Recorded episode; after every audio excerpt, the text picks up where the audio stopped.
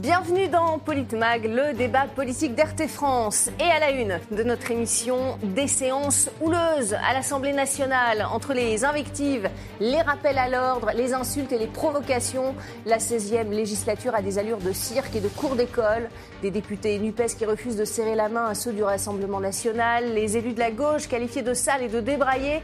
Des parodies devant le Parlement pour dénoncer les jeux d'alliance entre les différents groupes de l'hémicycle. Il y a de l'ambiance en ce moment autour du débat sur le pouvoir d'achat des Français. Dernière action en date, vous le voyez, ces femmes députées de la NUPES venues en cravate. Les femmes de notre groupe ont décidé de porter la cravate pour euh, tenir tête à M. Ciotti, qui euh, souhaite introduire à nouveau dans le règlement l'obligation du port de la cravate, ce qui nous paraît vraiment euh, profondément réactionnaire, et surtout fermé pour les femmes, puisque euh, c'est un accessoire de mode masculin. Et je crois que dans le monde, l'univers mental de M. Ciotti, au fond, l'Assemblée nationale est un univers profondément masculin.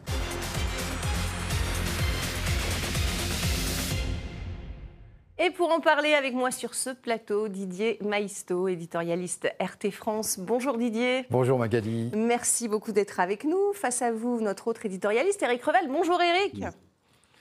Chers amis, Bonjour. Ravi de vous retrouver. On a donc vu ces, femmes députées protester contre la, proposition d'Éric Ciotti de rendre le port de la cravate obligatoire pour les hommes à l'Assemblée.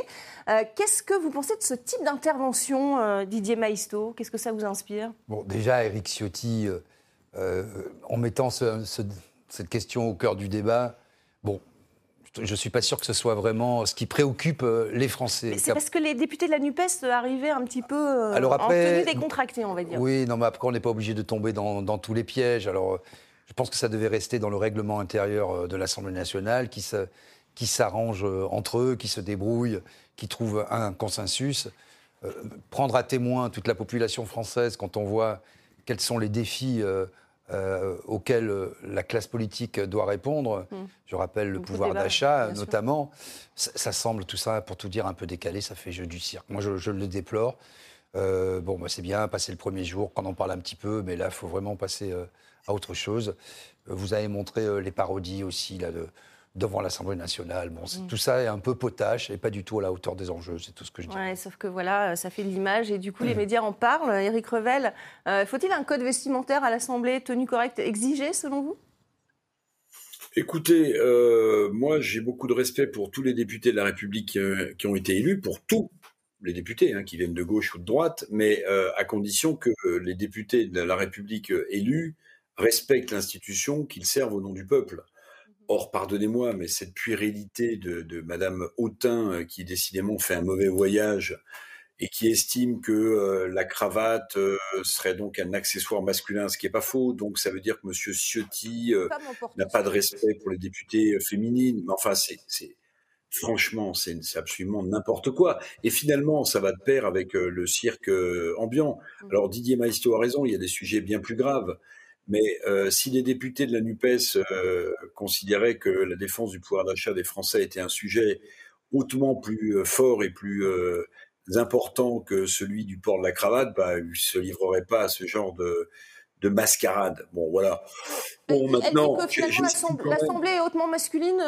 Vous êtes d'accord Oui, c'est ça, c'est ça. Oui, oui, oui, parce que la cravate, évidemment, est un symbole masculin. Mais ce qu'on demande aux gens, finalement, c'est encore une fois. Mm. Moi, je respecte tous les députés de la République qui sont élus. Il n'y a pas de, il y a pas d'histoire. Mais enfin, quand M. Ruffin, je crois, était venu euh, dans la précédente législature avec un maillot de football, euh, quand d'autres viennent en t-shirt et tout. Enfin bon, euh, comment est-ce que vous voulez que on, ait du respect pour euh, l'Assemblée nationale ou pour les députés si les députés eux-mêmes se respectent pas.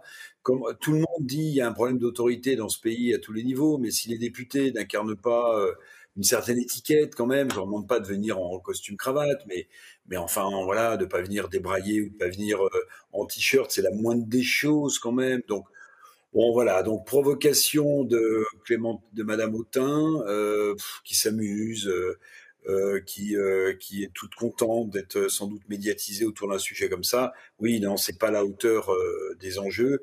Et les Français qui regardent tout ça doivent se dire, mais mon Dieu, on est tombé bien bas. Une autre séquence qui a pas mal été euh, relayée sur les réseaux sociaux, c'est celle de, Jean-Philippe Tanguy, député du Rassemblement national, qui a affirmé que Marine Le Pen avait été la première à s'inquiéter justement du, pouvoir d'achat des Français. Regardez. Alors, alors, alors, silence Alors Oh, ce cri du cœur J'avoue, Monsieur Tanguy, s'il vous plaît. Qui a inspiré, je pense, beaucoup de gens parmi nous. Chers collègues, collègues de gauche. Monsieur Tanguy, Monsieur Tanguy, s'il vous plaît. France... Silence pour la France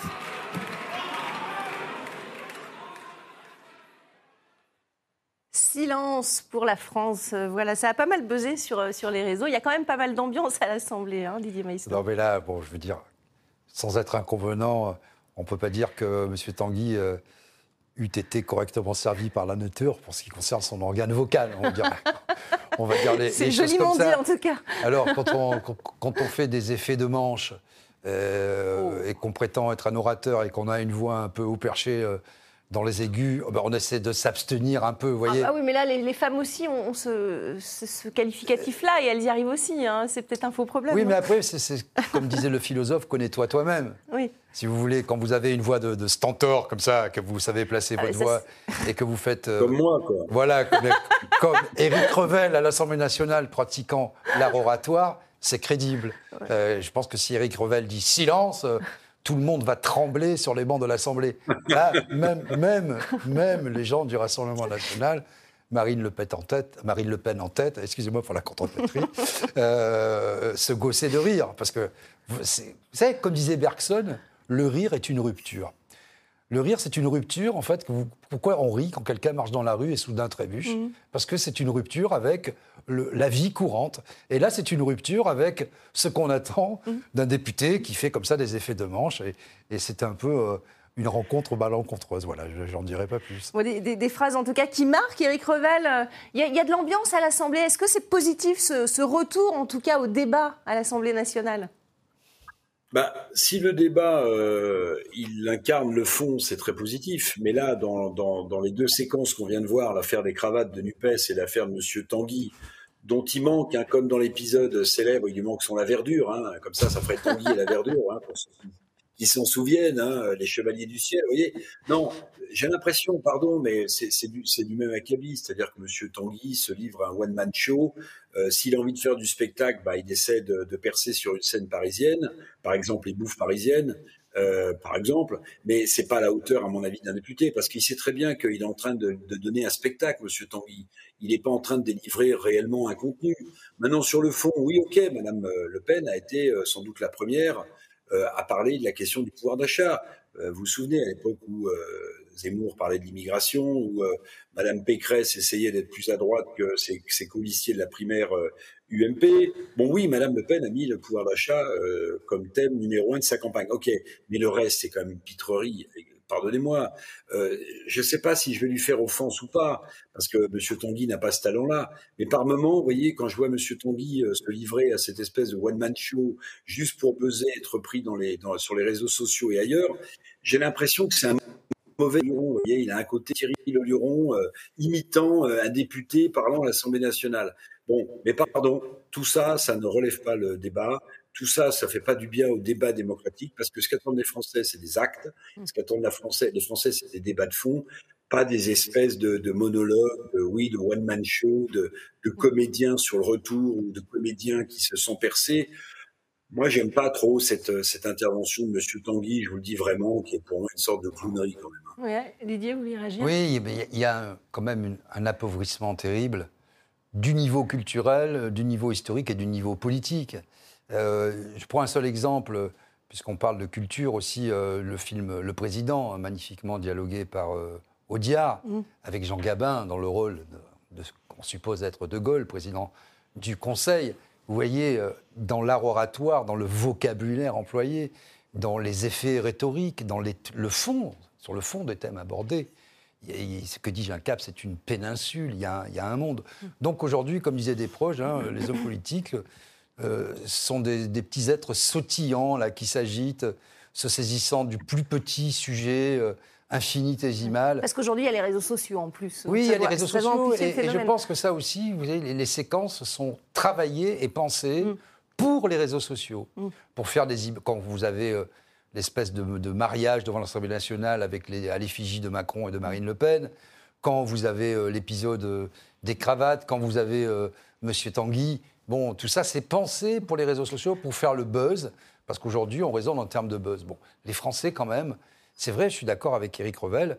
euh, attendent, euh, même si, vous savez, chaque Même si année, les, les Français s'engueulent, c'est un peu leur nature non, mais aussi. hein. chaque année, il y a un baromètre qui est fait par la Croix, qui est très bien fait, où on voit le- le- la chute des hommes politiques et euh, des journalistes. Mais quand vous donnez ce spectacle, que, que voulez-vous ensuite que Chute les de citoyens... popularité, hein. Ben oui, la chute de popularité. Je crois que c'est 11% pour les journalistes et à peu près la même chose pour les hommes politiques. C'est c'est pratiquement dans les dernières professions. Mais- Faut-il y voir un lien? Ce sera un autre débat.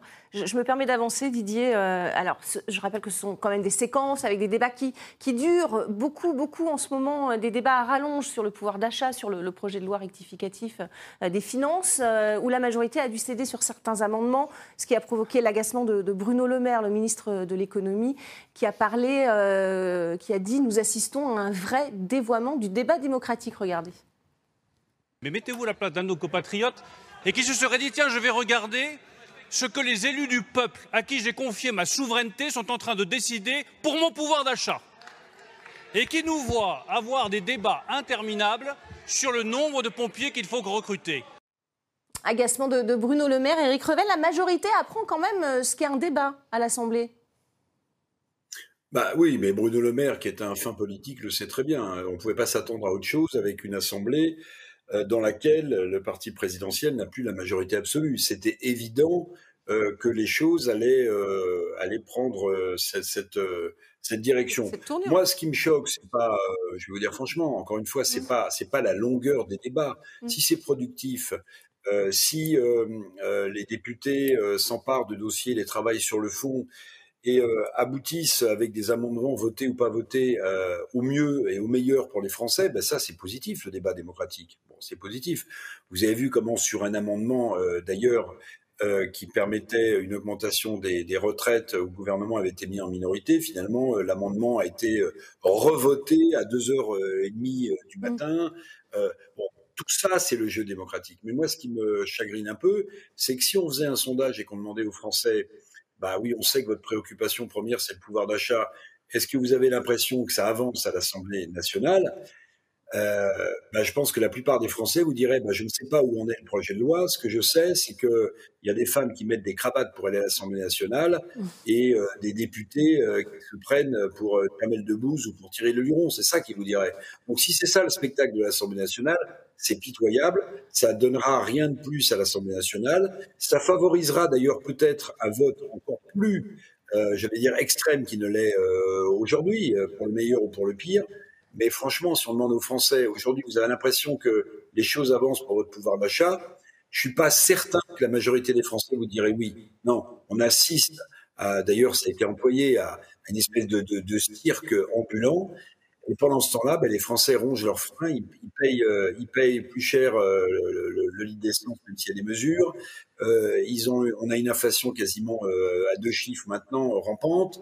Euh, les taux d'intérêt remontent, euh, les gens ont du mal à payer leur loyer, euh, à se nourrir, c'est ça la réalité. Or, l'Assemblée nationale, bah, c'est des gens qui sont quand même euh, relativement bien payés euh, euh, et qui donnent l'impression, pardonnez-moi, mais Mm. soit leur politique, dans une et, et finalement d'essayer de faire mousser son propre groupe, euh, que ce soit le Rassemblement national, la NUPES, euh, voilà. Alors ce qui serait intéressant, on ne les entend pas beaucoup, hein, c'est les Républicains, Mm. euh, c'est de voir dans quelle mesure ils nouent ou pas des alliances C'est ça, on les entend pas avec, beaucoup, mais ils avancent. hein. On Ils les entend pas, mais, mais ils votent, vous voyez, ils votent. Voilà, ils avancent leur pion, absolument. Il y a une bataille d'ailleurs pour la présidence, euh, vous avez vu, puisqu'on parlait d'Eric Ciotti qui est candidat à la présidence des Républicains. Tout ça, à mon avis, euh, ça c'est plus intéressant que le- l'espèce de bruit médiatique, l'espèce de buzz de réseaux sociaux dont on parle de- depuis, euh, depuis tout à l'heure. Bon, Bruno Le Maire découvre le débat démocratique. Il y a eu aussi ce, ce coup de gueule de, de Rachel Keke, députée insoumise et ancienne femme de ménage, qui a remis en cause la légitimité des députés à débattre justement, notamment sur le salaire des Français. Regardez. Vous savez pas la souffrance des métiers essentiels. Quand vous demandez une augmentation des salaires, vous parlez Vous n'avez rien à faire ici. Je vous demande, pour vous comme pour l'ensemble des collègues députés qui sont ici, parce que vous ne connaissez pas nos histoires, de nous respecter. Nous sommes tout aussi légitimes que vous à exprimer la défense de nos concitoyens et des plus modestes. Alors, il y a un côté un peu euh, amateur, peut-être aussi, Éric Revel, euh, le fait de, dire aux députés vous n'êtes pas légitime parce que moi j'ai tel ou tel vécu, c'est ce que disait euh, Rachel Keke. Qu'est-ce que ça, que ça vous inspire? Bah, D'abord, c'est une bonne chose, si vous voulez, que des, des, des, femmes et des hommes de la société civile, mais, mais des gens qui appartiennent finalement à des échelons sociaux euh, assez euh, différents puissent accéder à la, à la députation. Moi, je trouve ça extrêmement bien. Euh, Madame Keke, je trouve, symbolise euh, très bien euh, cette France euh, multiculturelle qui souffre et qui a appris à vivre avec quelques centaines d'euros par mois. Euh, maintenant, euh, s'il suffisait euh, d'avoir un salaire très faible pour être légitime à l'Assemblée nationale, bah, Monsieur Ruffin, qui est derrière Madame Keke, bah, il ne serait pas légitime. Mais oui, parce que Monsieur Ruffin, je pense que depuis qu'il est député, il vit avec bien plus de 800 euros par mois, si vous voulez. Donc ça veut dire que ce que m'a dit Madame Keke sur l'illégitimité euh, des, députés qui ne sauraient pas ce que c'est que vivre avec 800 euros par mois, ben, ça concerne plein de députés de la NUPES, en réalité, puisqu'ils gagnent tous plus de 800 euros par mois. Bon. Maintenant, euh, attention, il ne faut pas non plus céder à la démagogie de l'extrême gauche. Euh, Madame Keke est une femme de ménage qui a mené un combat syndical dur euh, et victorieux et qu'il faut saluer. Et son entrée à l'Assemblée nationale, oui, c'est une forme de reconnaissance de cette France d'en bas, de cette France-là. Donc c'est c'est une bonne chose. Mais maintenant, s'il n'y avait que des députés euh, qui souffrent, euh, qui seraient légitimes, euh, bah, il y aurait peut-être beaucoup moins de députés qu'on ne le croit. Et puis deuxième chose, et puis deuxième chose, pardonnez-moi, mais elle ne connaît pas effectivement le parcours des uns et des autres. Euh, Lorsqu'on voit un député euh, qui est élu et qui siège à l'Assemblée nationale, est-ce qu'on sait si euh, son père, son arrière-grand-père était OS, ouvrier Surtout Est-ce qu'il y a, que oui, on il sait y a aussi ce absolument type de profil au. Rassemblement national. Ils ont aussi, je crois, une femme de ménage. Oui, bien sûr, bien sûr, bien sûr. une Mais je veux dire, la, la République. Non, mais la République s'est honorée pendant des années, si vous voulez, d'offrir à, à- à des gens. euh, et bon, et voilà. Et euh, moi, j'en suis un, exemple indirect des parcours républicains qui vous permettaient de, sortir de votre condition, de votre condition sociale. Euh, ben voilà, c'est ça aussi la République. Donc il faut, il faut, il faut faire rentrer des gens de la société civile qui représentent cette France d'en bas, mais il faut pas euh, nier à d'autres qui ont des parcours différents le fait d'être légitime. Ça, c'est de la démagogie ou alors c'est un début de dictature.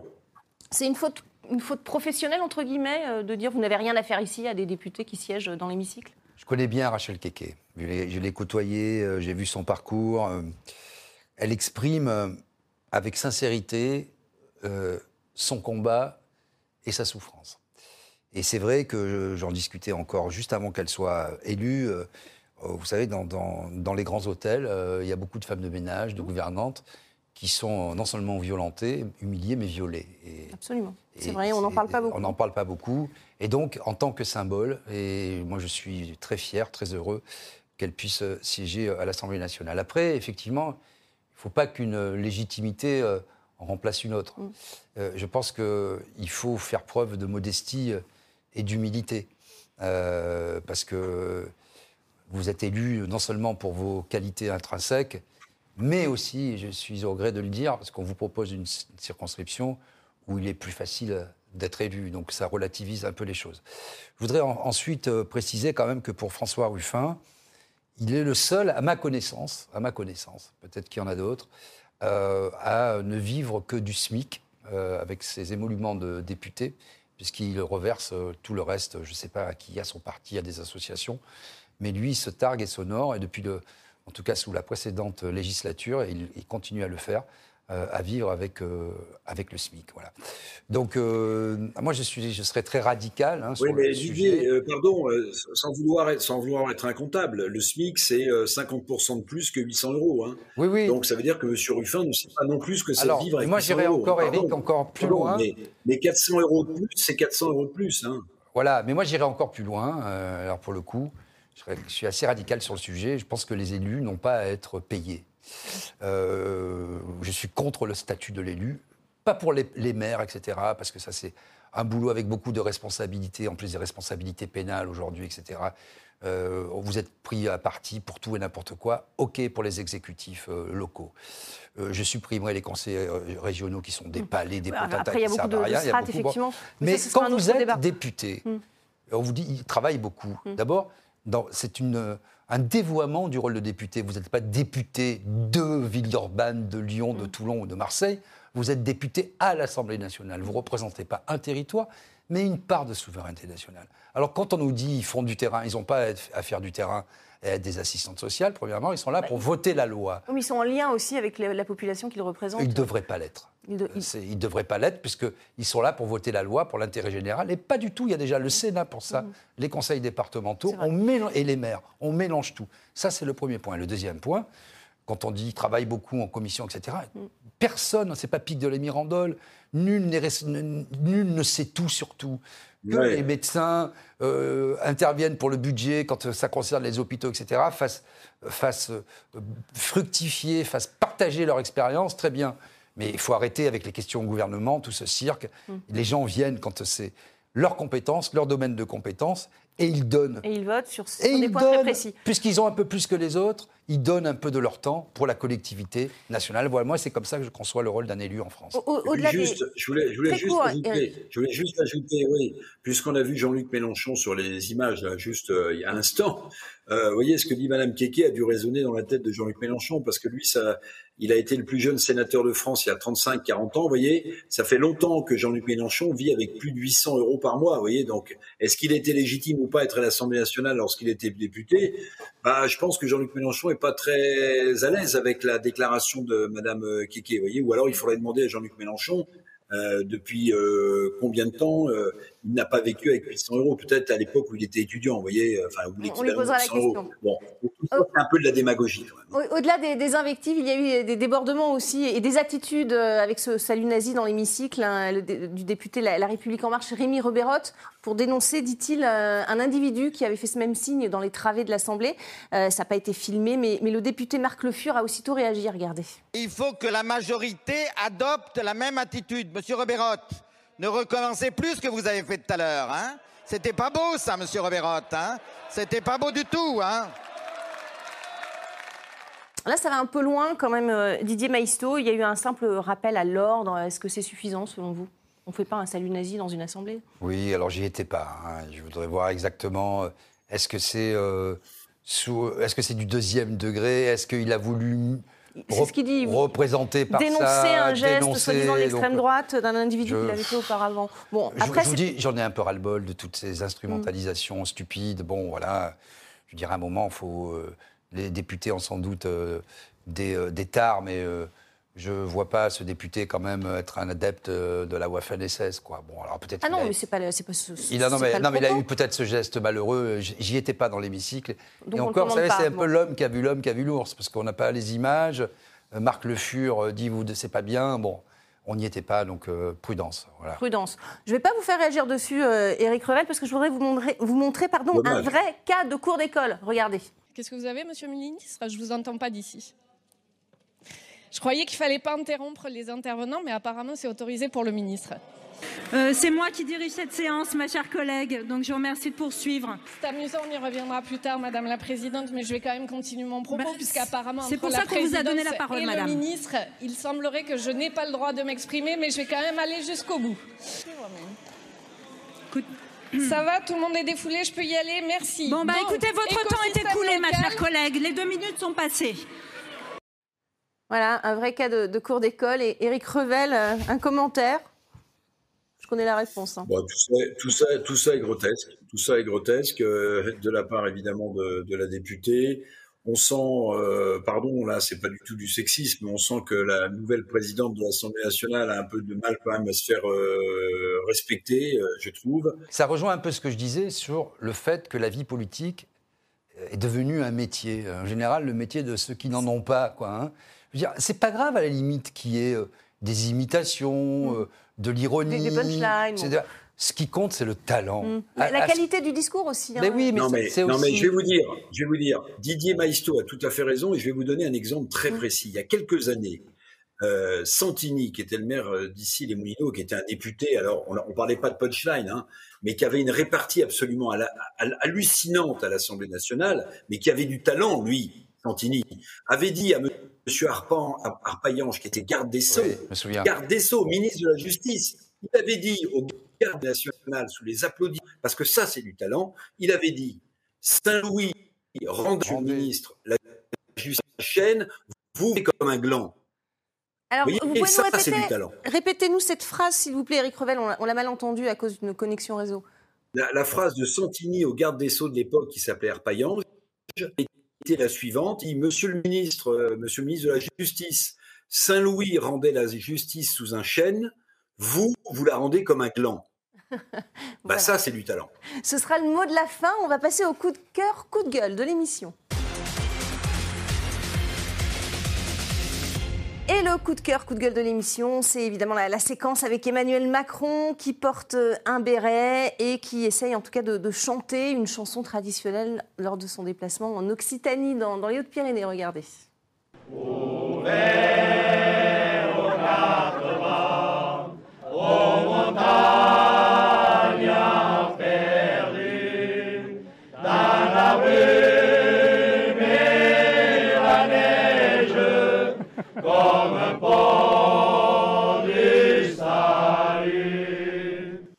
Voilà, c'est pas évident. Il paraît qu'il la connaissait par cœur pourtant la chanson, hein, puisque sa grand-mère y a vécu longtemps, il, il y est allé régulièrement. Didier Maisto, une- un commentaire, est-ce qu'un président euh, peut faire ça? Un président euh, peut tout faire, c'est Mm. encore une histoire de talent. C'est une histoire effectivement euh, d'origine, savoir d'où on vient. Est-ce qu'on est bien parmi le peuple, même quand on ne connaît pas les paroles d'une chanson? Mm. Il y a des gens qui sont bien partout, comme des poissons dans l'eau. Et visiblement, ce n'est pas le cas d'Emmanuel Macron. Quand il sort de ses petits dossiers de son costard et qu'il doit traverser la rue, qu'est-ce qu'il trouve? Le ridicule. Votre réaction, Eric Revel? Bon, moi je trouve ça plutôt sympathique, cette, cette, euh, cette, ten- cette tentative euh, du président de la République. Mais il y a évidemment un décalage énorme, si vous voulez. Et ça, c'est un problème de, de communication ou d'image. C'est que l'image que l'on a, à tort ou à raison, d'Emmanuel Macron, c'est plutôt un Parisien banquier d'affaires. Et là, on a l'impression, à tort ou à raison, mais c'est une impression. Et donc, c'est pas bon. On a l'impression qu'il se force un peu pour faire populaire. Vous voyez, on parlait de Jacques Chirac tout à l'heure. Bon, euh, Chirac, euh, il avait commencé à gauche en distribuant l'humanité quand il avait 18 ans. Euh, voilà, il a, il a épousé Bernadette Chauvron de Courcelles. Vous voyez, il est devenu euh, dans l'establishment plus tard, mais à l'origine, Chirac, c'est un homme, un, homme du peuple. Et ça, il, transpirait, euh, Chirac, ce, côté-là.